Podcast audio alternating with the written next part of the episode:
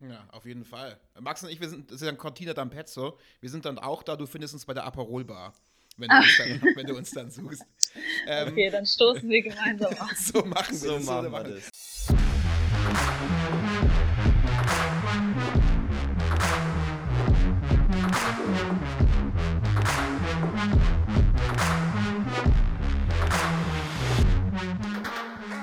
Und ich sag herzlich willkommen zu dieser kleinen Jubiläumsfolge, Spielplan der Sportpodcast für Nichtwisser. Das ist nämlich Folge 15. Und weil es eben so eine besondere, kleine, aber dennoch besondere Jubiläumsfolge ist, geht es heute in dieser speziellen Folge nicht um mich. Mein Name ist Christoph Eckert und es geht auch nicht um ihn. Am 20. März ist ja also offenbar Freedom Day, hoffentlich. Als er das Wort Freedom Day hörte, hat er direkt mal das Shirt ausgezogen und die Ganze ausgepackt. Für alle, die sich fragen, wo Angela Merkel eigentlich ist, sie macht Wanderurlaub auf seinen Oberarmen. Und für die heutige Folge hat er extra das, äh, das teure Bräunungsöl ausgepackt. Warum? Das klären wir gleich. Der glitschige, aber dennoch großartige Max Sonntag. Ja, guten Abend. Ich freue mich wie immer megamäßig auf die jetzige und heutige Episode Spielplan. Mhm. Ähm, ja, wie jedes Mal geblättet vom Intro. Ich habe ja gesagt, letztes Mal Top 3, heute auch weit vorne mit dabei. Äh, oh, aber nicht Top 3, ich, nur weit vorne mit dabei. Nur weit vorne. Oh. Äh, Angela oh. Merkel, also bei Angela Merkel musste ich lachen. Okay. Äh, was hast du noch gesagt? Bräunungsöl. Ja, das, Na gut, das stimmt halt einfach. Ich meine, du, du schaust ja gerade aus wie eine Ölsardine. Richtig, das habe ich ausgepackt, weil heute, heute tatsächlich eine ganz besondere Folge ist. Heute ist eine ganz, ganz besondere besonders. Folge. Denn Jubiläum. wir sprechen nämlich in dieser ganz besonderen Folge nicht nur über das Thema Eisschnelllauf und über das sehr, ja, ich sag mal, umfängliche, aber dennoch sehr spannende Thema Spitzensportförderung in Deutschland, sondern wir haben auch einen ganz besonderen Gast eingeladen. Wer, wo, wie, was, wo, wieso, genau, Max, das erklärst du uns jetzt. Max, wer ist denn unser Gast heute? Unser Gast ist 19 Jahre alt, kommt aus Ulm und gehört schon jetzt zu den besten Eisschnellläuferinnen Deutschlands. Anna Ostländer. Sie ist schon seit klein auf Sport begeistert und trainiert seit mehreren Jahren am Eis Schnelllaufstützpunkt im Bayerischen Inzell. Von der 5. bis zur 10. Klasse ging sie in Erfurt zur Schule und schuf am ja, dortigen Olympiastützpunkt die Grundlagen für ihre Profikarriere und aktuell bestreitet sie ihre erste Weltcup-Saison bei den Erwachsenen, mein lieber Christoph. Ich bin ganz aufgeregt und wir freuen uns sehr, weil sie ist uns aus Inzell zugeschaltet und weil Inzell so weit weg ist, kann es sein, dass so ein bisschen kleines witziges Geräusch im Hintergrund ist. Das bitten wir natürlich zu entschuldigen. Aber es ist wahrscheinlich Schneegestöber gerade und es zerstört gerade alles. Wir freuen uns sehr, dass sie da ist und sagen Hallo, Servus und herzlich willkommen, Anna Ostländer. Hallo, Servus. Hi. Freut uns wirklich sehr, dass du dir die Zeit genommen hast und ich plaudere jetzt mal aus dem Nähkästchen. Wir hatten eventuell schon ein halbes, dreiviertel Stündchen zusammen, um diese Technik laufen zu bekommen, aber haben es jetzt erfolgreich geschafft und umso mehr freuen wir uns wirklich, dass du dir die Zeit nimmst, dass du so, ähm, äh, so äh, ja, einfach äh, unkompliziert ist, dass ihr auch die kleinen Technikprobleme in Kauf nimmt. Das ist sehr, sehr erfrischendes Naturell, würde ich mal sagen. Absolut, absolut. Äh, wir sind schon ganz aufgeregt, wie du merkst. Ähm, du kennst diesen Podcast ja sicher, Anna, kann ich mir sehr gut vorstellen. Falls nicht, erzähle ich dir kurz. Äh, es ist normalerweise so, zu Beginn jedes, jeder Folge stelle ich dem Max drei Schnellfragen zum Thema Sport. Und wir wollen das heute so ein bisschen drehen, weil wir ja so happy sind, dass wir einen Gast haben. Und deswegen stellt jeder von uns, also Max und ich, dir jeweils drei schnelle Fragen, die du möglichst sofort und möglichst in einem Satz ganz kurz beantworten sollst. Hast du verstanden? Ja, das habe ich verstanden. Sehr gut. Bist du bereit? Ja. Optimal. Anna, dann kommen hier deine Schnellfragen. Ja, ich fange mal an. Äh, Anna, angenommen, es gäbe kein Eisschnelllauf, welche andere olympische Sportart würdest du heute ausüben? Was könntest du dir vorstellen? Was hätte dir noch Spaß gemacht? Ähm, ich würde sagen, äh, Leichtathletik, das habe ich in jungen Jahren schon gemacht und ich bin schon immer sehr gerne gelaufen. Ähm, oder auch zum Beispiel jetzt bei Olympischen Spielen Snowboard Freestyle finde ich richtig cool, auch wenn ich nicht Snowboard fahre, aber es sieht sehr cool aus.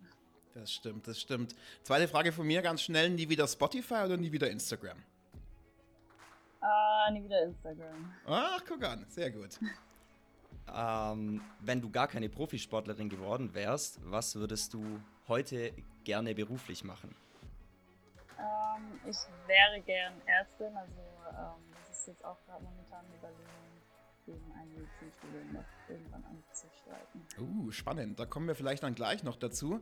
Ähm, davor haben wir gute Nachrichten für dich. Wir haben dir nämlich einen Ballermann-Urlaub gebucht.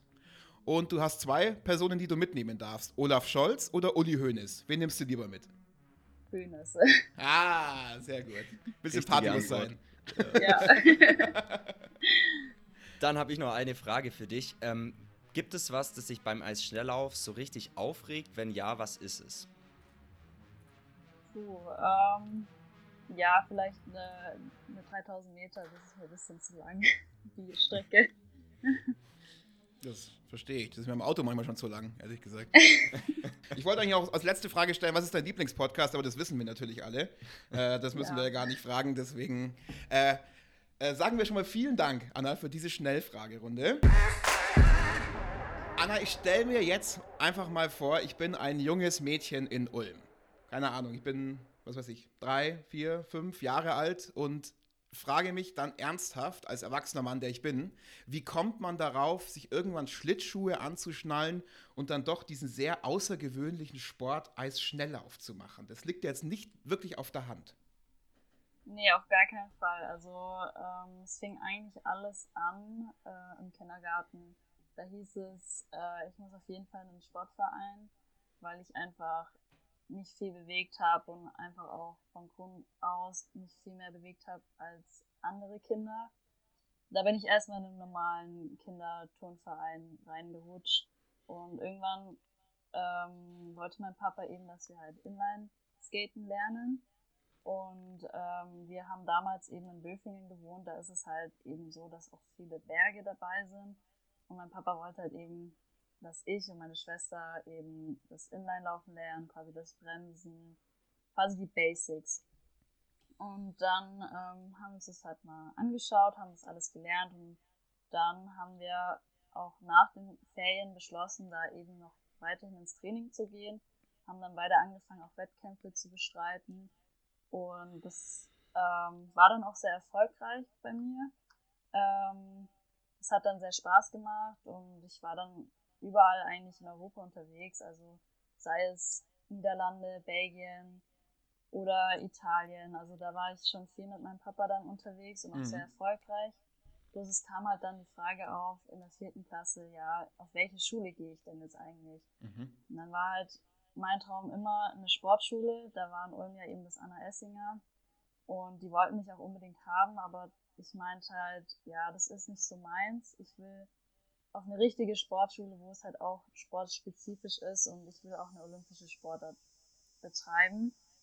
Ähm, genau, und das habe ich mir auch immer früh im Fernsehen angeschaut, also immer Eurosport angemacht, immer Wintersport oder Sommersport angeschaut. Und dann sind wir halt auf die, äh, auf die Sportart Schnelllauf gekommen und Schlittschuhlaufen konnte ich auf jeden Fall schon und die Sportarten sind ziemlich ähnlich. Also ähm, es versuchen viele Leute momentan oder viele Sportler eben den Schritt vom Inline aufs Eis zu machen, Mhm. einfach weil eben Inline keine olympische Sportart ist. Und genau, dann habe ich das halt erstmal äh, versucht in Erfurt und da sind meine Eltern und ich oft hingefahren zum Training. Und die haben dann gesagt, sie nehmen mich auf der Sportschule an und genau so ist das alles entstanden. So hat es dann geklappt. Da, da fällt mir eine Frage gleich dazu ein, oder was ich mich gefragt habe, ähm, wo du es jetzt erzählt hast, gerade am Ende, du bist jetzt ja in der fünften Klasse dann auf das Sportgymnasium nach Erfurt gewechselt. Ähm, wie, war das für dich in so einem jungen Alter aus der Heimat wegzuziehen? Ich meine, du hattest ja auch deine Freunde, deine Familie dort. Wie, wie, wie war das für dich? Ähm, ja, also ich das nicht ganz so realisiert damals. Also ich wollte unbedingt den Sport machen. Ich habe natürlich schon meine Bedenken gehabt. Ich war schon traurig weg von daheim. Ich habe auch geweint natürlich, vor allem am letzten Tag daheim. Ähm, aber meine Mama ist ja erstmal mit mir und meiner Schwester nach Erfurt gezogen. Binnenjahr. Das war dann alles noch ein bisschen einfacher. Da war ich nicht ganz gleich weg von der Familie und dann bin ich halt eben aufs Internat danach gegangen. Aber natürlich hat man halt Angst, ähm, einfach allein gelassen zu werden, ohne Familie. Aber also meine Eltern waren immer für mich da und ich bin auch oft dann daheim gewesen, wieder in Ulm. Also ähm, ja, aber am Anfang war es schon ein mulmiges Gefühl. Mhm. Ja, das glaube ich, kann jeder sehr gut nachvollziehen, äh, wer sich da so ein bisschen in die Situation reinversetzt. Würdest du vielleicht auch sagen, dass man dann äh, schon in dem jungen Alter auch irgendwie einen besonderen Ehrgeiz braucht, um, um diesen Schritt zu gehen? Also du sagst ja, ey, ich habe das irgendwie von klein auf gewollt. Äh, braucht man da diesen Ehrgeiz, diesen unbedingten Willen, um das zu machen? Ja, natürlich. Also ähm, es ist halt eben ein Riesenschritt und den macht man nicht einfach so. Also so weit von daheim weg und dann eben auf eine Sportschule, wo halt dann wirklich gesagt wird, ja, jetzt kommt schon ein bisschen mehr auf was an. Da, also da muss auf jeden Fall ein gewisser Ehrgeiz da sein, weil ähm, ja, sonst wird es halt auch in der Zukunft nichts und man hat auch verschiedene Vorgaben, also verschiedene Kriterien dann, wenn man auf der Sportschule ist, die man erreichen muss, um überhaupt da auf der Sportschule drauf zu bleiben. Genau. Ist das schon eigentlich eine besondere Motivation, quasi auf diese Sportschule zu kommen, dass man sagt, oh, das pusht mich jetzt schon mal, dass ich da weitermache, dass ich eventuell mehr trainiere, dass ich Sachen in Kauf nehme, wie du gesagt hast, von zu Hause wegziehen auch? Ja, natürlich. Also die Motivation ist schon groß gewesen, vor allem, weil du bist halt mit lauter Sportlern in der Klasse. Mhm. Sei es, wir waren mit Eis, also ich war mit Eisschnellläufern in der Klasse, Eishockey, dann noch Volleyball, Eiskunstlauf und wir sind alle wir haben alle ein Ziel gehabt und das hat uns einfach gegenseitig auch motiviert. Das, die ganze, das ganze Schulsystem ist halt auch auf den Sport ausgerichtet, dass man halt zwisch, zwischen den Schulstunden genug Zeit hat, um zu trainieren, dass man halt eben nicht so viele Hausaufgaben aufbekommt, dass man nicht eine Klausur nach dem anderen schreibt. Das ist, ja, das motiviert dann schon, dass man weiß, dass man auch gefördert wird für seine Sportart. Mhm, absolut. Ähm, und dann kam ja aber irgendwann der Schritt, das war, glaube ich, vor dem Abi oder nach dem Abi? Bist du nach Inzell gegangen dann, glaube ich, oder? Ja, vor dem Abi. Vor dem Abi noch. Klasse. 10. Klasse, genau. Ähm, Inzell, ich weiß nicht, für die, die es nicht kennen, ist ja wirklich, kann man sagen, eigentlich die Stadt mit in Deutschland, die auch fürs Eisschnelllauf bekannt ist. Also ich weiß noch aus meinen jungen Jahren zum Beispiel Anni Friesinger, die da auch aus, aus Inzell gekommen äh, ist zum Beispiel. Deswegen war es damals für mich auch eine große Freude. Ich war mit dem Gymnasium mal dort äh, auf so einem Sportcamp ähm, ich war aber den ganzen Tag nur am Tor gestanden, habe abends dann irgendwelche Wolwig-Flaschen mit Wodka drin rumgeschmuggelt. Das ist meine große Erinnerung an Inzell. Da wirst ja du wahrscheinlich andere Erfahrungen jetzt ähm, gemacht haben, schätze ich mal. Äh, warum hast du dich für Inzell äh, entschieden? War es wirklich das Sportliche, dass das so für, für Eisschnelllauf so der Ort überhaupt ist? Ähm, nein, nicht nur das Sportliche. Also mhm. vor allem auch, dass ich näher wieder an der Heim bin und auch generell die Landschaft dort ist gewaltig. Also es ist super schön dort. Die Trainingsmöglichkeiten sind auch viel besser. Auch zum Radfahren ist es einfach für uns schöner, finde ich. Und ähm, genau, also das war halt auch ein Aspekt, einfach näher an der Heim wieder sein. Mhm. Die Leute sind halt einfach im Süden wahrscheinlich auch ein bisschen anders als im Norden. Und ja, hier ist alles ein bisschen offener, finde ich. Und ähm, ja, ich bin, ich fühle mich hier oder habe mich damals auch schon viel mehr daheim gefühlt als dann in Erfurt. Okay, ähm, du bist jetzt schon länger in Incel und dein ganzes Leben ist jetzt von, von Eisschnelllauf eigentlich bestimmt. Davor, klar, warst du auf den Inline-Skates. Ähm, was vielleicht noch eine ganz, ganz interessante Frage für die Zuhörerinnen und Zuhörer auch ist, was reizt dich denn so an der Sportart Eisschnelllauf, dass du dieser Sportart jetzt tatsächlich so lang äh, schon treu geblieben bist und das eben äh, auch so gut machst? Was, was ist es, was dich da äh, so fasziniert? Ähm, ja, auf jeden Fall ähm, die Geschwindigkeit, dass man halt eben aus eigener Kraft so schnell auf Kufen sein kann. Ähm, vor allem aber auch, wenn man durchs Ziel kommt und dann sieht man ja neue persönliche Bestzeit und dann freut man sich auf, erstmal sehr und ähm, ja, das ist vor allem das, also dass man sich immer wieder steigern möchte und dann die Wettkämpfe. Es gibt, gab verschiedene Wettkämpfe, die einen dann noch mehr gepusht haben und genau einfach die Geschwindigkeit und eben immer neue Sachen lernen, viele verschiedene technische Aspekte, die man immer neu lernen muss. Das macht einfach sehr Spaß. Und auch vor allem, weil unsere äh, Sportart ähm, sehr breit gefächert ist. Mhm. Oder ja, man macht sehr viel, also auch im Sommer, wir gehen Radfahren, wir gehen auf mhm. Inlines, wir haben verschiedene Techniken, um halt eben ähm, für unsere Sportler zu trainieren. Das ist halt nicht nur Eislaufen. Mhm. Also wir müssen Kraft tra trainieren, wir müssen unsere Sprintfähigkeit halt trainieren, aber auch unsere Ausdauer. Also das ist eine Mischung aus allem eigentlich. Hast du eine absolute Lieblingsdisziplin innerhalb deines Sports? Also ähm, ja, also meine Lieblingsdisziplin ist 500 Meter. Mhm. Ähm, genau, und 1000 Meter auch. Also da wird es hinten raus manchmal schon ein bisschen anstrengend, aber ist auch eine schöne Strecke, wo man halt schön laufen kann. Aber auch die 1500, die laufe ich auch noch ab und zu. Das gefällt mir auch, aber je länger es wird, umso anstrengender wird es halt eben für mich. Also eher die Sprintgeschichten sozusagen, um das mal, die kurzen Strecken. Genau. Okay, ja. sehr gut. Äh, jetzt, Anna, man merkt, du kennst dich sehr gut aus in dem Sport, Gott sei Dank, weil du betreibst den jeden Tag. Jetzt kann es sein, dass wir Zuhörerinnen und Zuhörer da draußen haben, die das vielleicht noch nicht so oft gesehen haben oder die nicht so genau wissen, wie dieser Sport einfach funktioniert. Und damit wir alle auf dem gleichen Stand sind, ähm, Max, schauen wir uns beide mal für ganz kurz den Sport ein bisschen genauer an und du klärst uns mal so ein bisschen über die Grundregeln auf. Genau, die meisten unserer Hörerinnen und Hörer haben ja bestimmt schon mal ein Rennen im Fernsehen gesehen, Eisschnelllauf. Äh, vielleicht ja auch erst vor kurzem im Rahmen der Olympischen Winterspiele in Peking. Äh, fangen wir doch mal ganz grundsätzlich an. Die Sportlerinnen und Sportler laufen auf einer Eisbahn. Max, wie lang ist denn so eine Runde?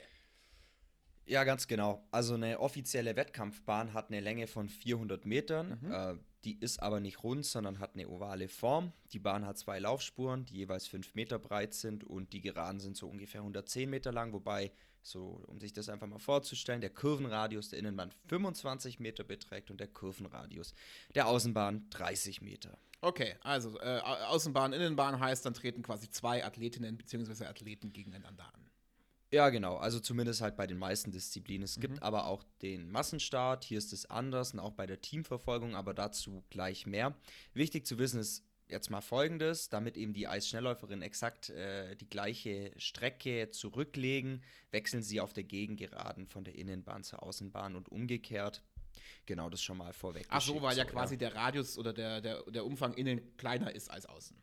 Ja, genau. Also, okay. wenn eine Läuferin ja immer nur auf der Außenbahn laufen würde, ja. dann äh, wäre das ja unfair. Okay, gut zu wissen. Vielen Dank. Äh, aber lass uns doch mal am besten äh, zum ersten Mal zu diesen Rennmodi gehen, Max. Klär uns doch mal auf, was du da und was man generell so wissen sollte. Ja, also im Eisschnelllauf gibt es jetzt wie zum Beispiel in der Leichtathletik auch unterschiedliche Renndistanzen. 500 mhm. Meter und 1000 Meter gehören zu den Sprintstrecken. Die Mittelstrecken liegen bei 1500 Meter und 3000 Meter und die längsten Distanzen haben wir so bei 5000 Meter und 10.000 Meter. Ähm, Im Nachwuchsbereich gibt es dann auch noch andere Streckenlängen, aber das, die, die ich jetzt genannt habe, das sind so die wichtigen. Okay, und jetzt hast du ja vorhin schon was von Massenstart äh, gesagt. Das äh, habe ich ehrlich gesagt im Eisschnelllauf noch nie gesehen. Was ist denn daran besonders? Was ist denn damit gemeint? Ja, also beim Massenstart im Eisschnelllauf ist höchste Konzentration auf, engen Ra auf engem äh, Raum gefragt. Also mhm. Also Taktik und Renneinteilung spielen hier eben eine wichtige Rolle, da tatsächlich 16 äh, Läuferinnen bzw. Läufer gemeinsam auf dem Eisoval äh, sich zusammen befinden und eben äh, nicht nur zwei im Einzelduell, wie das sonst der Fall ist. Äh, die Distanz sind hier bei Frauen und Männern jeweils 16 Runden, wobei es nach 4, 8 und 12 Runden eine Sprintwertung gibt, äh, die dann ins Endergebnis mit einfließt. Und beim Massenstart ist am Ende nicht primär die Zeit entscheidend, sondern die zusammengezählten Rennpunkte aus dem Zwischensprint und dem Final Sprint sozusagen. Und aufs Treppchen kommt auch nur, wer im Zielsprint unter den besten drei ist. Der erste bekommt 60 Punkte, der zweite 40 und der dritte 20 Punkte. Und damit sind die ersten Plätze klar vergeben. Aber danach wird es dann schon spannend, weil sie ja die Reihenfolge durch die Punkte aus ja, den vorherigen Zwischensprints, ähm, weil die sich eben daraus ergibt, die Reihenfolge. Okay, also klingt irgendwie spannend, aber es ist quasi einfach ein anderer Rennmodus als der, ich sage jetzt mal in Anführungszeichen, normale Rennmodus, um da auch ein bisschen Abwechslung reinzubringen, oder? Ja, ja, genau, das kann man okay. so sagen. Ähm, dann gibt es eben noch die Teamverfolgung. Mhm. Das vielleicht noch ganz kurz. Dabei treten jeweils zwei Mannschaften, A3 Läufer gegeneinander an. Gestartet wird von der, äh, jeweils von der Mitte. Einer der einander gegenüberliegenden Geraden. Die Distanz beträgt für Frauen sechs Runden, für Männer acht. Und es wird praktisch nur auf der Innenbahn gelaufen. Ähm, legendär zum Beispiel war hier das Rennen, da erinnere ich mich selber noch dran. Es waren die Olympischen Spiele 2010 im äh, kanadischen Vancouver. Da hat Annie Friesinger, ähm, die ist auf der Zielgerade gestürzt und konnte gerade noch so ihr Bein vorreißen mhm. und so zogen die deutschen Damen dann damals ins Finale ein und haben dann im Finale ganz knapp gegen die Japanerinnen auch Gold gewonnen. Mhm. Anni Friesinger hatten wir ja heute schon mal ganz kurz, die berühmte Inzellerin. Ähm, mhm, stimmt. 2010, ich bin ein bisschen skeptisch, dass du dich daran erinnerst, ehrlich gesagt. Das war im Mutterbauch, musst du aber gut zugehört haben. Ja, ich so gut zugehört. Naja. Ähm, äh, sag ja. mal, apropos. Hier gibt's kein Apropos. Aber wo, wie schnell du draußen warst vielleicht. Nee, wie schnell werden denn Eisläuferinnen so auf der Strecke? Wow, Alter, das ist wieder so, ey. Oh, come on. Okay. Ähm, ich sag mal so, ähm, bei der Sportart werden schon ordentliche Geschwindigkeiten erreicht. Mhm. Spitzenläufer schaffen heute auf 1000 Meter so bis zu 65 km/h.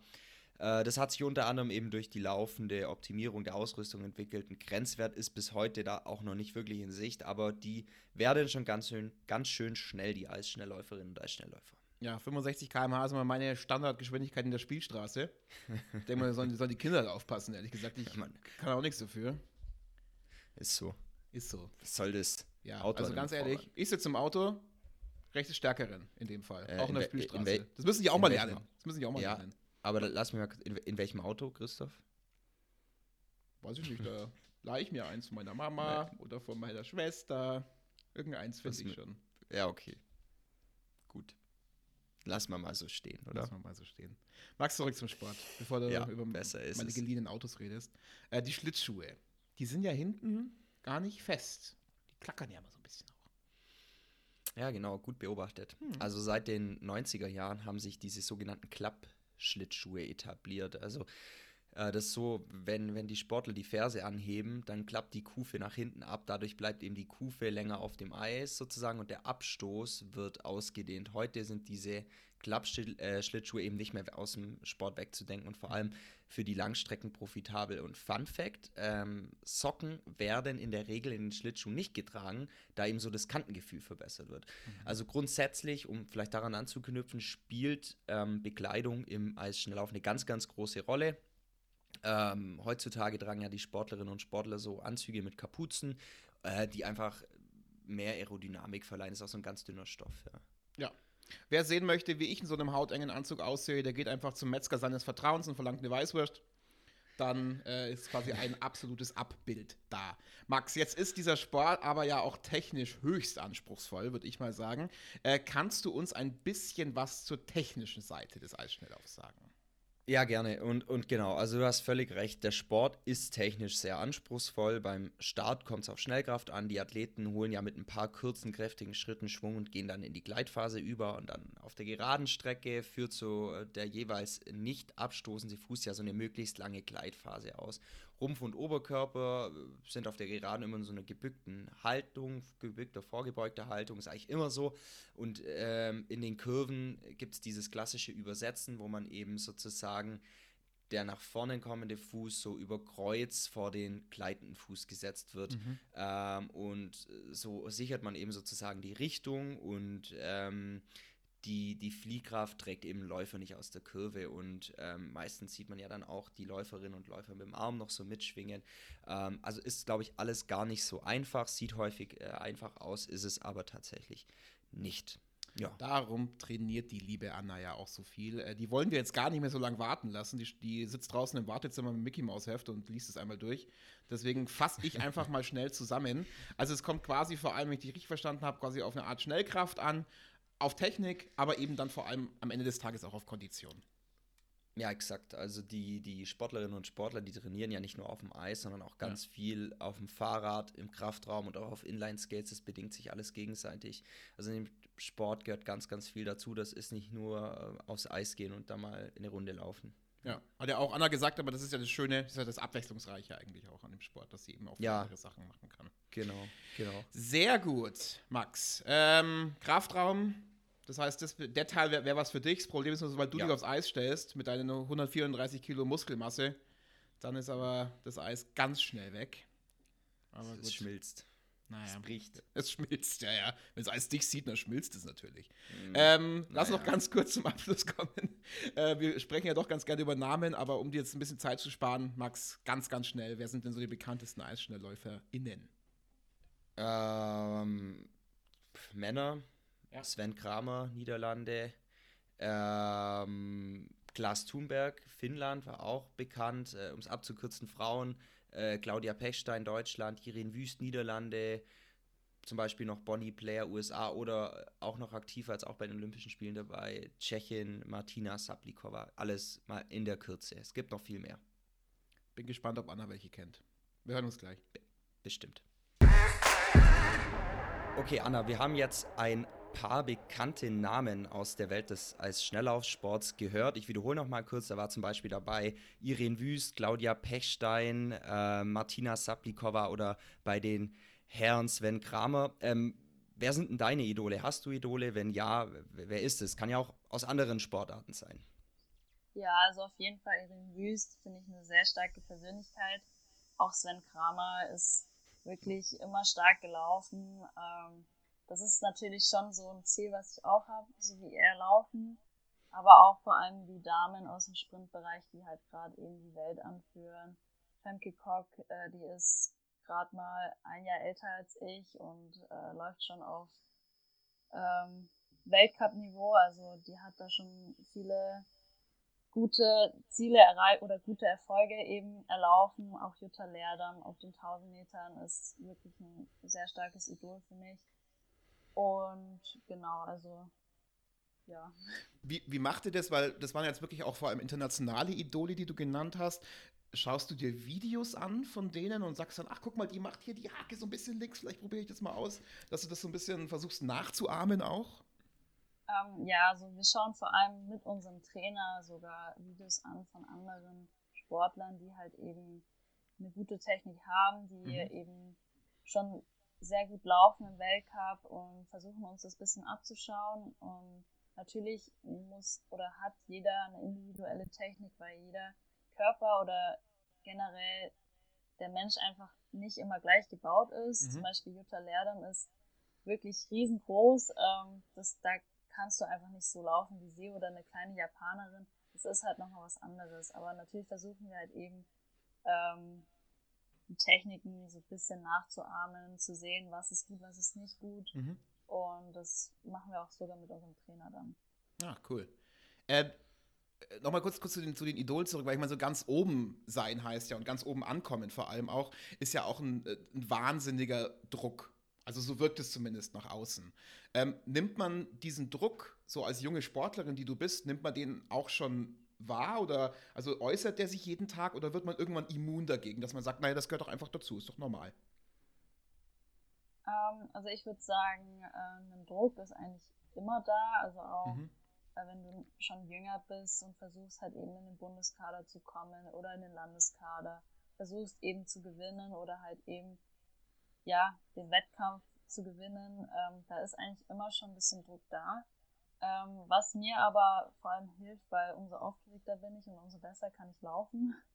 Ähm, aber jetzt vor allem, wenn man erwachsener wird ähm, und eben in den Erwachsenenbereich kommt, da merkt man schon, dass das eine andere Welt. Ähm, ja, man versucht immer zu performen. Das geht nicht immer. Ähm, der Druck ist auf jeden Fall da. Bloß, ähm, ja, man gewöhnt sich auch ein bisschen dran, muss ich sagen. Also man lernt zum Beispiel daraus, dass man halt eben mal nicht immer gut laufen kann. Mhm. Und genau, aber so ein Druck ist eigentlich immer da, finde ich. Also äh, egal, ob eben, ob man 16 Jahre alt ist oder älter. Also ich schätze mal, bei den Olympischen Spielen ist es auf jeden Fall nochmal was anderes. Oder wenn es halt um Weltcup-Platz 1, 2, 3 geht, da ist es natürlich nochmal was anderes.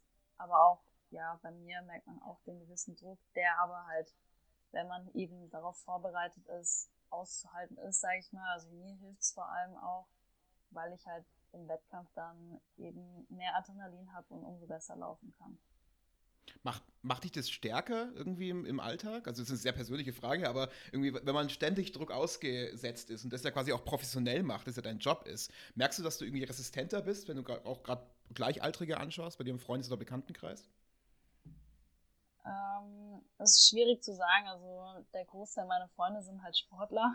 Okay. Ähm, aber ja, also man merkt, ich würde sagen, vor allem bei mir ging es ja jetzt dieses Jahr darum, Abitur zu schreiben mhm. und eben nicht irgendwo zu bewerben, damit ich halt in der Sportfördergruppe bin. Mhm. Und da habe ich auch natürlich auch so Leute kennengelernt, die eben nicht Sportler sind.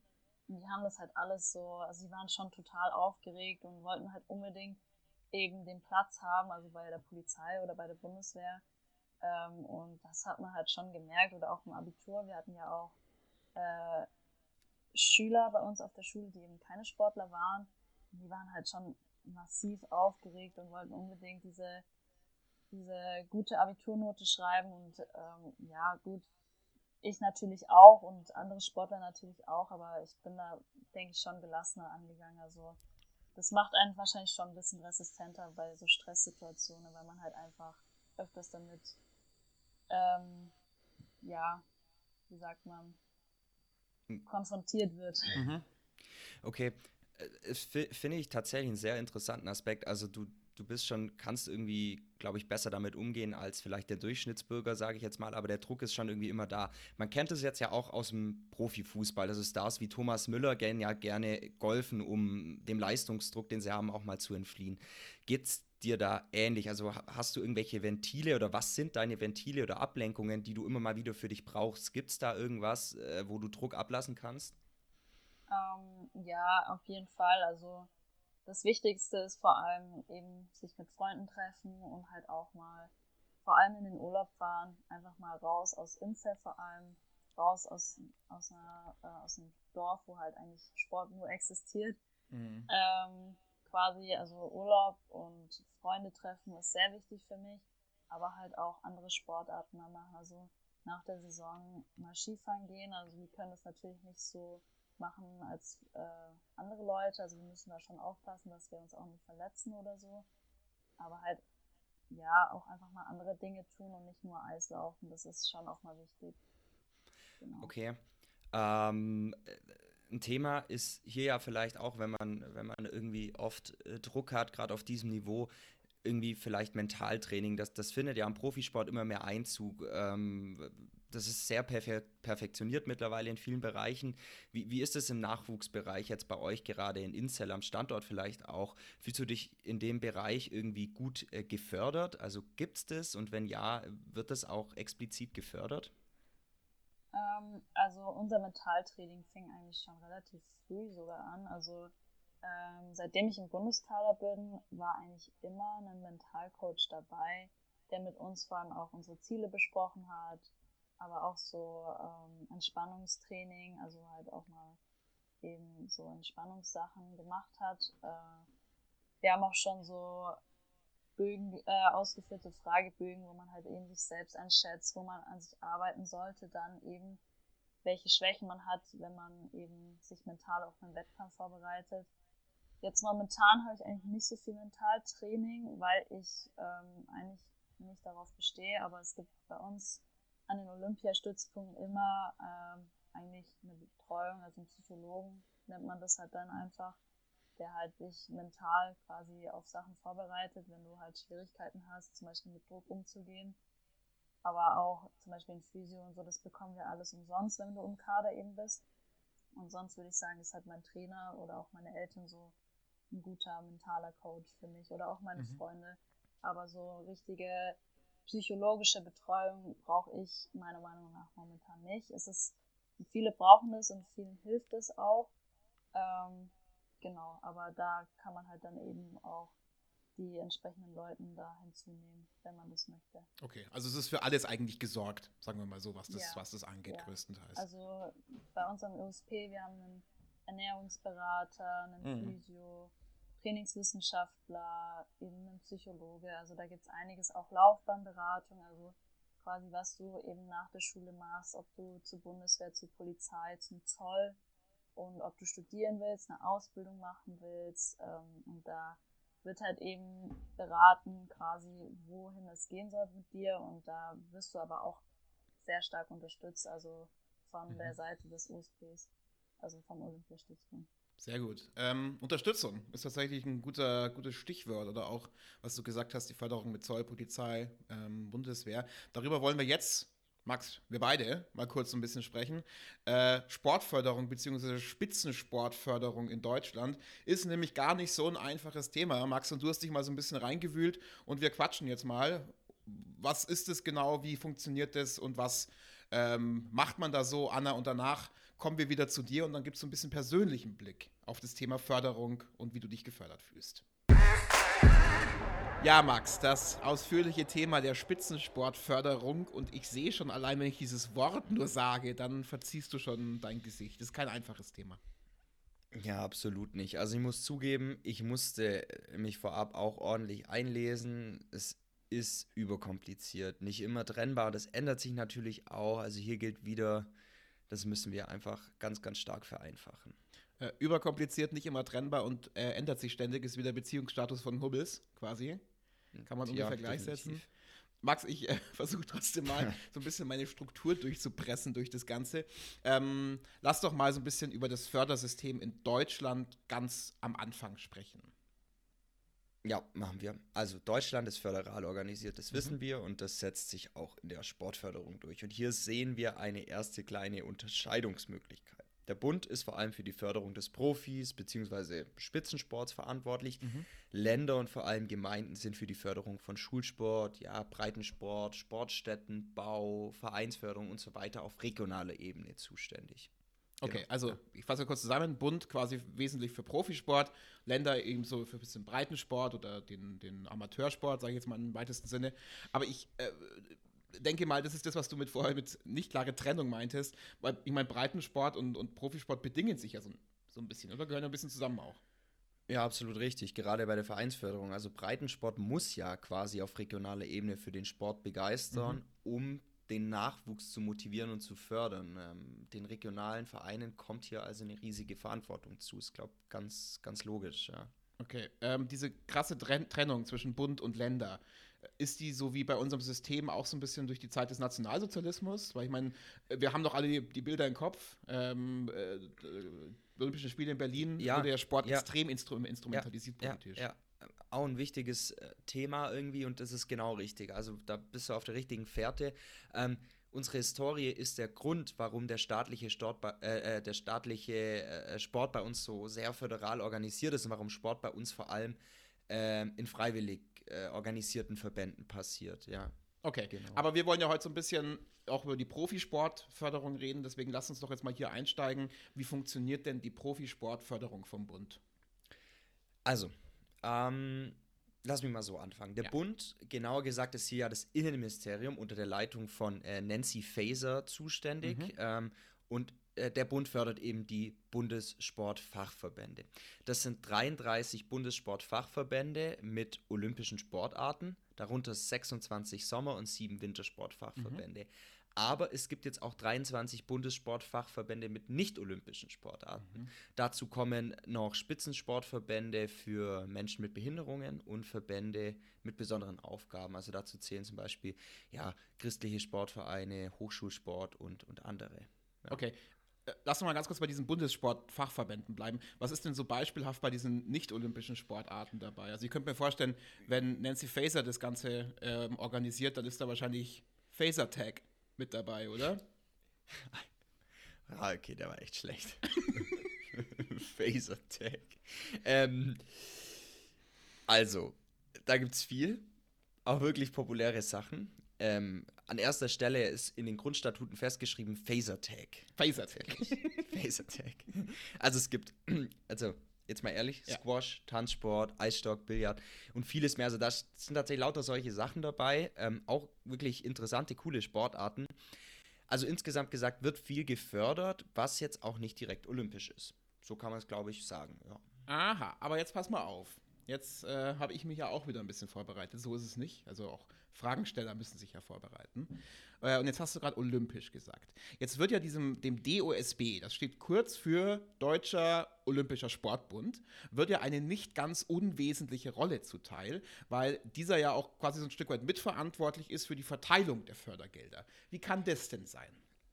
Ja gut, das hatten wir ja schon am Anfang. Also Staat und Sport sind historisch bedingt getrennt. Deswegen ja. agiert der DOSB quasi als unabhängiger Vertreter der Sportvereine, der Sportlerinnen und Sportler. Man darf sich jetzt hier nicht vom Namen täuschen lassen. Nämlich der, äh, der Deutsche Olympische Sportbund vertritt auch nicht olympische Sportarten. Ja. Okay, ja. gut. Also genau. da ist quasi alles mit drinnen. Großer Sack, Deutscher Olympischer Sportbund. Aber welche Rolle spielt er jetzt genau bei der Verteilung der Fördergelder? Also was hat der DOSB, der Deutsche Olympische Sportbund, mit der Verteilung der Fördergelder zu tun? Eine, eine ganz, ganz große, äh, äh, wie sagt man, ganz, ganz viel hat er damit zu tun. Also, und hier kommen wir jetzt nämlich zum äh, sogenannten äh, Begriff, sage ich jetzt mal, POTAS. POTAS. Klingt wie eine POTAS. Abkürzung, so ein bisschen. DOSB, POTAS, MFG, oje, oje. Max, jetzt komm, mach, äh, was ist POTAS? Ähm, POTAS ist kurz für Potenzialanalyse. Mhm. Und ein zentraler Aspekt der Reform der Spitzensportförderung aus dem Jahr 2014. Ich habe mir tatsächlich mal das Dokument äh, von äh, DOSB und dem Innenministerium angeschaut und da steht drinnen, diese Reform ist explizit äh, aufgrund der schlechten Ergebnisse bei den Olympischen Spielen 2008 und 2014 in Peking und Sochi ähm, ja, äh, gemacht worden. Mhm. Um hier besser und gezielter Medaillen zu fördern, wurde eben dieses POTAS-System entwickelt. Ja, okay. Ich wiederhole mich. Kommt zum Punkt. Wie, wie funktioniert dieses System? Was, was ist das genau? Naja, also laut Angaben des DOSB werden Fördergelder in Deutschland immer aufgrund der vergangenen Leistung vergeben. Die mhm. POTAS-Studie ist eine Art Leistungsbericht, den eben die POTAS-Kommission erstellt, so heißt die. Mhm. In diesem Leistungsbericht werden aber nicht nur vergangene Leistungen, sondern auch Potenziale, daher Potenzialanalyse mm. von Nachwuchs, internationaler Vergleich und eben Aspekte beachtet, die vor allem äh, Sportarten mit besseren Medaillenchancen fördern sollen. Genau.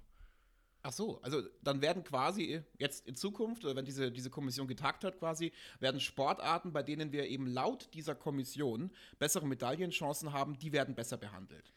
Ja, so könnte man schon sagen. Ziel ist eben die Förderung der Medaillenchancen. Und da fühlen sich manche Verbände natürlich benachteiligt. Ja. Und es geht um echt viel Geld, das darfst du da nicht vergessen. Mhm. Nach dem letzten Protas-Bericht könnte es sein, dass zum Beispiel der Deutsche Basketballverband viel weniger Geld bekommt. Äh, und das trifft den Verband natürlich sehr.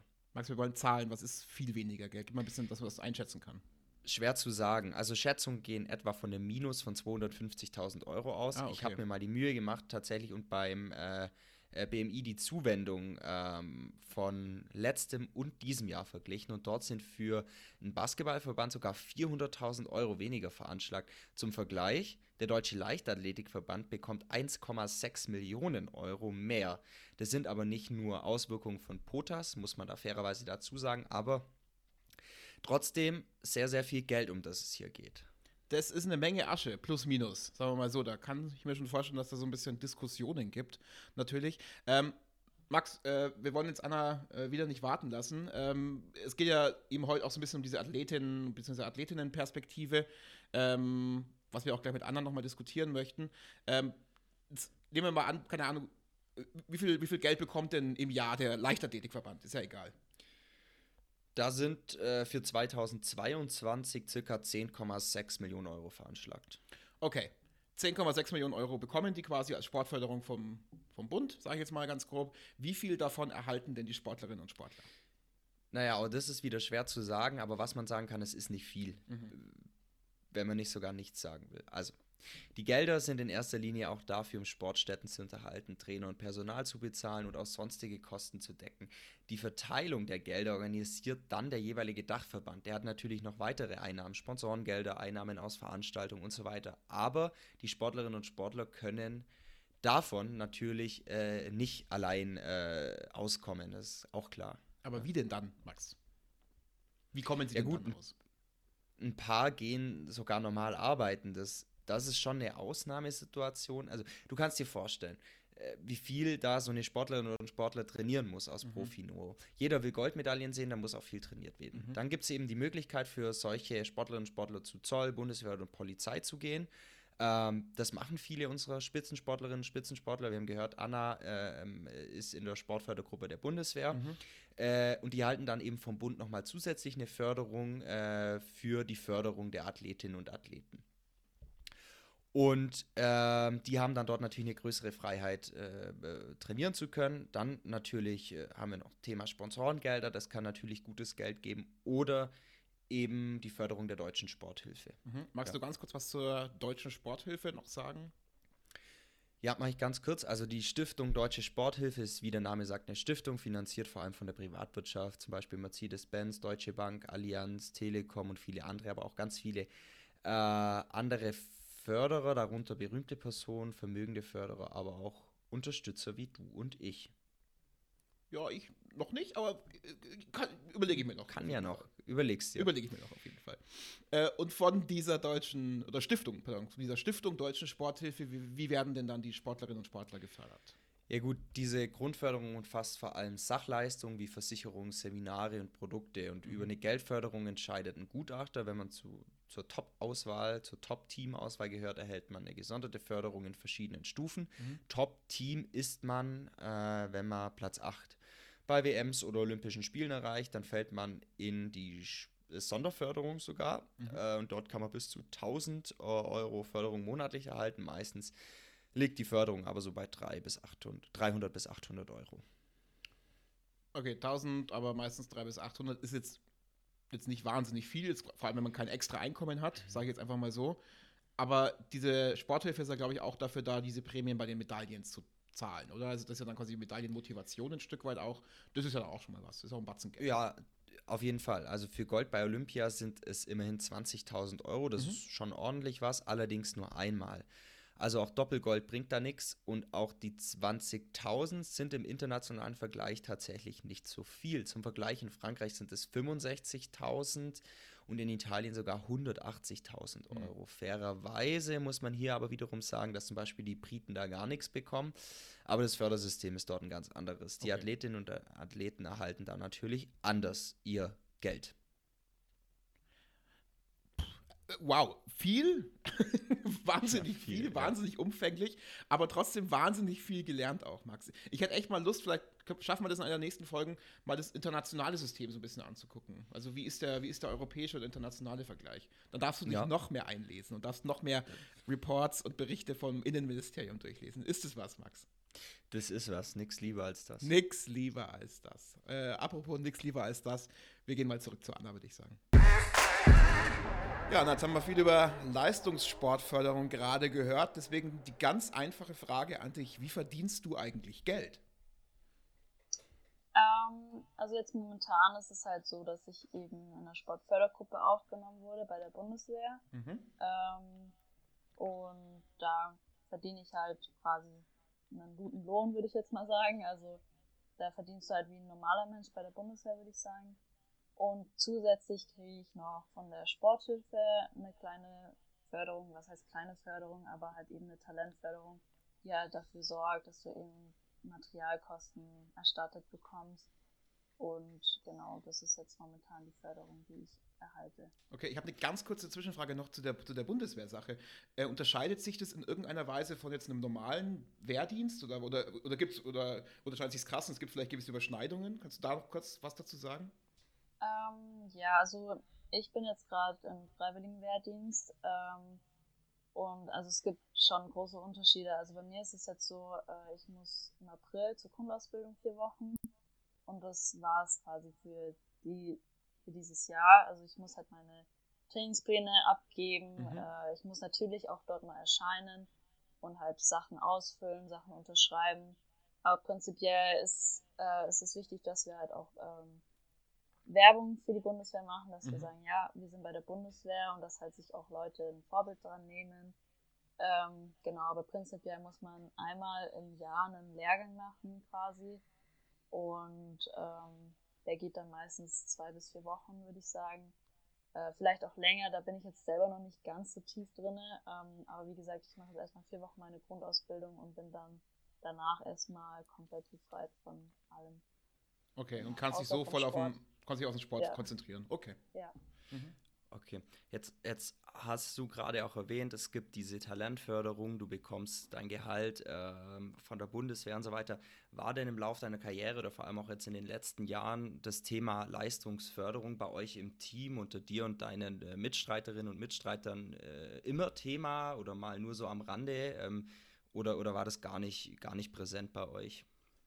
Ähm, doch, also ich denke schon, es ist auf jeden Fall ein Thema bei uns. Also ähm, bei mir war es halt eben so, bei meiner JWM, als ich 17 war, da bin ich Vierte geworden bei der JWM und bin dadurch halt schon in den Perspektivkader gerutscht, den ich eigentlich erst ein Jahr später bekommen hätte. Mhm. Und dadurch habe ich halt dann auch mehr Förder oder habe das erste Mal eine richtige Förderung bekommen von der deutschen Sporthilfe, was mich halt auch gefreut hat. Also das ist halt ja schon eine gescheite Förderung, muss ich sagen. Ähm, man kann auch so andere Sachen noch von der deutschen Sporthilfe eben in Anspruch nehmen, zum Beispiel Nachhilfe oder auch von verschiedenen Anbietern von Telekom, von Mercedes, von oder von der Allianz. Ähm, da kann man so einige Sachen halt auch bekommen, wenn man das möchte, also zurückbekommen. Ähm, genau, und das war halt dann ein großes Ding für mich erstmal und halt in der Trainingsgruppe, man sieht ja auch die Jüngeren, die halt jetzt äh, so langsam alle in den Bundeskader kommen, die sich weiterentwickeln, wer eine Förderung gerade schon bekommt und das ist halt eigentlich schon cool zu sehen und wir freuen uns eigentlich, dass es halt auch die Möglichkeit gibt in Deutschland, weil in vielen anderen Ländern gibt es sowas halt absolut gar nicht. Mhm. Und genau. Mm, aber Sportförderung heißt ja in Deutschland trotzdem auch, oder wie es in anderen Ländern vielleicht auch ist, Medaillen zu gewinnen am Ende des Tages. Also das ist ja schon immer ein Maßstab, der auch angesetzt wird. Jetzt hast du ja gerade eben schon gesagt, ich habe verdiene bei der Bundeswehr eigentlich ähm, ganz gutes Geld. Also ist es für dich jetzt erstmal so Absicherung genug, dass du sagen kannst, okay, der Kopf ist irgendwie frei? Oder gibt es schon einen gewissen finanziellen Anreiz vielleicht auch, Medaillen zu gewinnen? Ähm, ja, natürlich gibt es den Anreiz, also bei der Bundeswehr oder generell in der Sportfördergruppe darfst du auf jeden Fall nicht schlafen. Also mhm.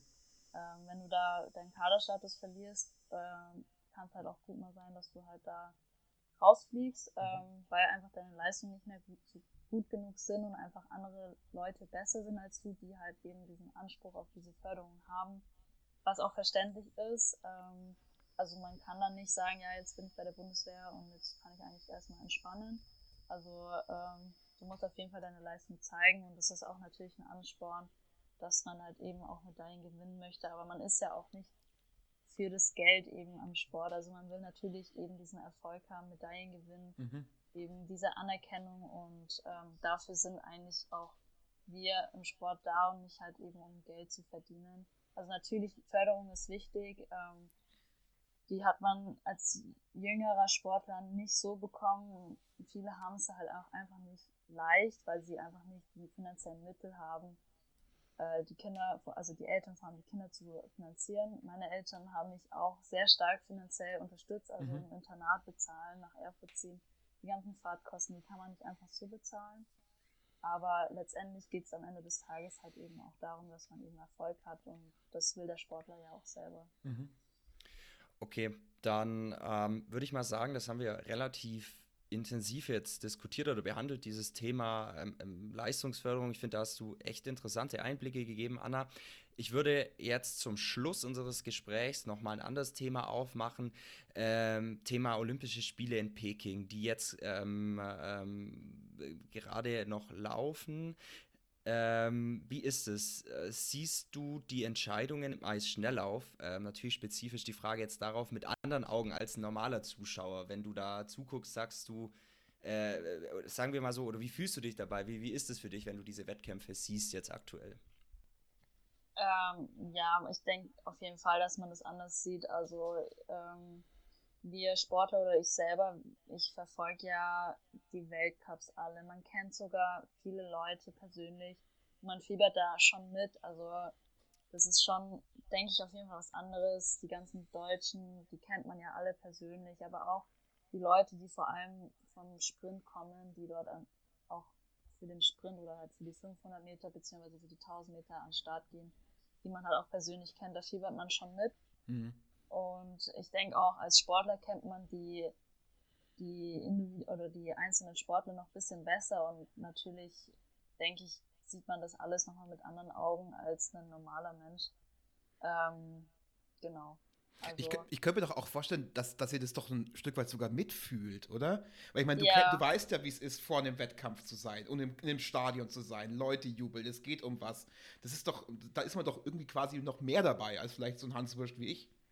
Ja, also man versuch, versucht sich auch irgendwie da hinein zu versetzen und ähm, keine Ahnung, letztens war halt wieder eine Verzögerung am Start und dann denkt man sich hm. so, ja, jetzt Olympische Spiele, man ist mega aufgeregt, aufgeregt und dann kommt da so eine Verzögerung wie würde ich mich da jetzt momentan fühlen. Also man fühlt da auf jeden Fall mit und zum Beispiel im Team Pursuit bei den Männern, da haben jetzt, hat jetzt einer mit seinem Team äh, die Goldmedaille gewonnen und der ist so alt wie ich und da denkt mhm. man sich schon so krass und man kennt sich halt auch und da denkt man sich auch so Respekt und man freut sich natürlich auch, also auch für andere Leute, für die Konkurrenten vielleicht auch. Also ähm, das ist nicht nur so ein Einzelding, also Schnelllauf ist natürlich eine Einzelsportart, also man kämpft für sich selber, aber man freut sich natürlich auch für andere Leute. Das ist auch für die Leute in meinem Team. Also wenn die mal was gewinnen, dann freue ich mich natürlich auch für die. Ja, klar. Ich, ich finde, man merkt, du, du brennst total für diesen Sport und wenn du das jetzt so erzählst, ich finde, man kann das voll so mitfühlen. Ähm, da hast du natürlich ganz gut mitgenommen. Ist es denn jetzt auch dein ultimatives sportliches Ziel dann bei Olympia 2026 ist es das nächste, genau, da dabei zu sein. Ist es das, worauf du deinen ganzen Fokus legst? Ja, also ähm, das ist auf jeden Fall das Ziel. Ähm, genau, und ähm, jetzt nach der Saison wird erstmal geschaut, was in den nächsten vier Jahren passiert wird. Dann wird das quasi unterteilt in verschiedene Saisons. Und genau, das ist auf jeden Fall das Ziel. Ähm, und ich freue mich drauf, wenn es klappen würde. Ja, auf jeden Fall. Max und ich, wir sind, das ist ja ein Cortina d'Ampezzo. Wir sind dann auch da, du findest uns bei der Aperol Bar, wenn du, uns dann, wenn du uns dann suchst. Ähm, okay, dann stoßen wir gemeinsam an. so machen wir so das. Machen wir das ja. Aber bis dahin ist ja noch ein bisschen Arbeit. Sag mal kurz, wie schauen denn jetzt die nächsten Jahre noch so sportlich aus? Gibt es noch spezielle, spezielle Trainings, die du da machst oder spezielle Programme, die man macht oder läuft es einfach so weiter? Ähm, ich, man kann das gar nicht so vorhersehen. Also hm. ähm, jetzt momentan ist der Stand halt eben weitermachen. Vor allem bei mir liegt halt der Fokus halt einfach mehr Power zu bekommen. Technisch sieht es bei mir sogar schon relativ gut aus. Bloß bei mir fehlt halt ein bisschen die Kraft. Mhm. Das ist auf jeden Fall ein Ziel, eben da sich weiter, also eben physisch weiterzuentwickeln. Ähm, genau, aber so an sich kannst du die vier Jahre gar nicht so vorhersehen. Es kann immer was passieren, dass du sagst, oder dass du einen neuen Trainer bekommst ähm, und jeder neue Trainer bringt neue Methoden mit. Das kann man einfach nicht so klar sagen. Also die Basics bleiben immer gleich. Mhm. Im Sommer Radfahren, Inline, Trockenübungen. Ähm, genau, und im Winter halt eben das Eistraining, aber auch da bleibt eben das Radfahren da oder halt eben das Grundlagentraining. Aber so an sich kann man jetzt noch nicht genau sagen, ähm, ja, wie es genau ausschauen wird. Also an sich sollen die vier Jahre jetzt schon so, also dass da sich nicht so viel ändern soll. Also wenn man jeden, jedes Jahr neues, neuen Trainer bekommt, ist das natürlich nicht gut, weil da immer neue Methoden dazu kommt. Der Körper muss sich auch für diese Methoden oder für verschiedene Trainingseinheiten erstmal äh, daran gewöhnen. Und genau, also der Plan ist halt eben jetzt darauf hinzuarbeiten, gut halt alles planen und was halt fehlt, was wir noch brauchen, was schon gut ist. Mhm. Und genau. Ja, dann äh, wünschen wir auf jeden Fall äh, das aller, allerbeste. Ähm, also Medientraining auf jeden Fall, würde ich sagen, hast du mit absoluter Goldmedaille schon mal absolviert. Ähm, wenn man das, also wenn man uns Medien nennen darf, uns zwei, bin mir jetzt auch nicht so ganz sicher. Ja. Weiß Anna, nicht. auf jeden Fall bis hierhin vielen, vielen, vielen Dank, dass du dir auch die Zeit genommen hast, ähm, ja, mit uns hier beisammen zu sein heute. Ja, hat mich auch sehr gefreut. Ja, vielen Dank nochmal an Anna. Das war wirklich großartig, hat ganz, ganz, ganz, ganz großen Spaß gemacht. Und es ist einfach immer spannend, so ein bisschen diesen Praxisblick zu bekommen und da mal so ein bisschen die Insights zu bekommen, wie das eigentlich ähm, so funktioniert. Ähm, Insights, Praxisblick, den bekommen wir auch jetzt. Denn wir wollen mit einer Tradition zumindest bei diesem kleinen Podcast festhalten. Und das ist der weltberühmte Satz, mit dem man glänzen kann. Den hat Max diese Woche aus einem Eisblock mit Kufen von Eisschnellschuhen für uns gemeißelt. Max, was ist der Satz, mit dem man glänzen kann?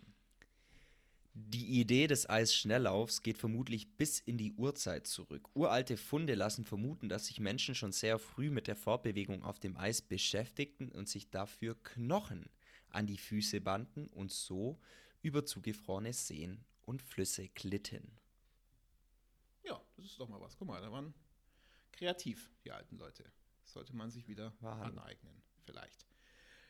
Max, Mensch, aufregend war's, oder? Es war sehr, sehr aufregend. Sehr also aufregend. Sehr, Sehr aufregend. sehr Also wir beide waren, ja, das, das kann man jetzt schon mal, jetzt, wir reden also ein bisschen aus dem, aus dem Nähkästchen. Jetzt, wir waren schon beide sehr aufgeregt, ehrlich gesagt. Ja, schon. Ähm, ja, klar, ist ja auch was Besonderes. Und wie du es schon gesagt hast, ist doch mega cool, dass wir jetzt eine sehr junge Profisportlerin hatten, Absolut. die wirklich zu den Besten des Landes gehört, die wirklich uns da äh, super mitgenommen hat und ganz, ganz viel Insights erzählt hat, was man so einfach, glaube ich, nicht weiß, wieso auch, auch die Jugend von so einem Profisportler abläuft oder eine Profisportlerin in dem Fall und wie, wie, wie so der Alltag auch aussieht. Also ich finde das schon, schon extrem spannend. Na, vor allem, es ist halt schon spannend zu sehen, wenn ich halt überlege, was habe ich mit 19 gemacht. Also ich habe mich von der Bundeswehr wegge weggeschmuggelt. Äh, als ich da bei der Musterung, sowas gab es bei mir damals noch, ankam, hat der Arzt zu mir gesagt, ich glaube, Sie wollen nicht zur Bundeswehr, oder? Mit einem ganz entgeisterten Blick und hat mir nicht mal irgendwo hingefasst. Ähm, das hat er sich dann auch gespart. Also äh, so, das war meine Beschäftigung mit 19 und ich denke mir, die Arbeit auf Olympia hin. Also das, ist, Das ist schon verrückt. krass. Ich habe Olympiamedaille im Kastenlauf vielleicht. Das ist das Einzige, was, was ich, was ich mit, mit, mit 19 geschafft habe, aber mehr nicht. Also es ist unfassbar. Ja, wie, wie krass weit man, glaube ich, auch im Kopf sein muss, um, um solche Leistungen in dem Alter zu bringen. Da muss ja irgendwie alles passen. Talent, Fleiß, Mentalität, Absolut. gutes Training. Also das ist so, ist schon sehr bemerkenswert, oder? Absolut. Es ist eine junge Karriere, die sich auf jeden Fall lohnt, äh, weiter zu verfolgen. Da bin ich mir ganz, ganz sicher. Wenn ihr mehr von Anna erfahren wollt oder mehr über sie erfahren wollt, dann folgt ihr doch einfach auf Instagram. Anna-OstLXN ist dort ihr Account und ihr findet da ganz viel Bilder aus ihrem Alltag, was sie so macht, ganz viel vom Training und ihr findet außerdem auch ein Bild im Dirndl von ihr mit einer Merci-Packung über dem Kopf. Und deswegen sage ich an dieser Stelle nochmal Merci, dass es dich gibt, Anna. Und vielen Dank für das großartige Interview. Äh, wenn, ihr, wenn ihr mehr von uns lesen und erfahren wollt, dann schaut doch auch auf Instagram. Da gibt es zwar leider kein Bild von uns beiden im Dirndl mit einer Merci-Packung über dem Kopf. Das können wir natürlich noch ändern. Vielleicht kommt es bald, wir werden es sehen. Spielplan-Podcast heißen wir da. Oder ihr folgt uns auf Spotify. Merci, dass es Spotify gibt. An der Stelle vielleicht auch mal. Dann verpasst ihr keine weitere Folge. Ihr könnt sogar alle 14 Folgen nochmal nachhören. Und das habe ich die Woche erst rausgefunden in dreieinhalbfacher Geschwindigkeit. Ich weiß nicht, was das soll. Ich weiß nicht, wer das macht. Wir beide klingen wie, ähm, keine Ahnung, zwei Erdmännchen, die einmal durch Berliner Clubs äh, gestreunert sind. Aber wer da Bock drauf hat, bitte tut es. Ähm, bitte nicht diese Folge, die war jetzt ein bisschen länger. Das tut uns leid. Wir versprechen, die nächste Folge wird wieder ein bisschen kürzer. Aber ich glaube, es hat sich auf jeden Fall gelohnt. Das nächste Mal geben wir uns Mühe, dass wir wieder ein bisschen kürzer sind. Die nächste Folge übrigens, die kommt am 8. März. Das ist Weltfrauentag. Also zwei Gründe zu feiern am 8. März. Ähm, einmal Weltfrauentag und unser Podcast. Bis dahin überlegen wir uns auf jeden Fall was Schönes. Äh, Max, bis dahin, ja, würde ich sagen, merci, dass es dich gibt. Und merci, merci. dass es euch da draußen gibt. Auf Ja. jeden Fall. Ich wünsche eine gute Zeit noch. Ich will nicht mehr viel hinzufügen. Das war, glaube ich, das äh, gehaltvollste und schnellste äh, Outro, das ich gehört habe von dir. Das ich kann nichts mehr dazu sagen. Und das Schokoladigste. Nochmal vielen Dank, Anna, an dich und äh, viel Spaß beim Hören. Bis zum nächsten Mal. Dankeschön. Ciao.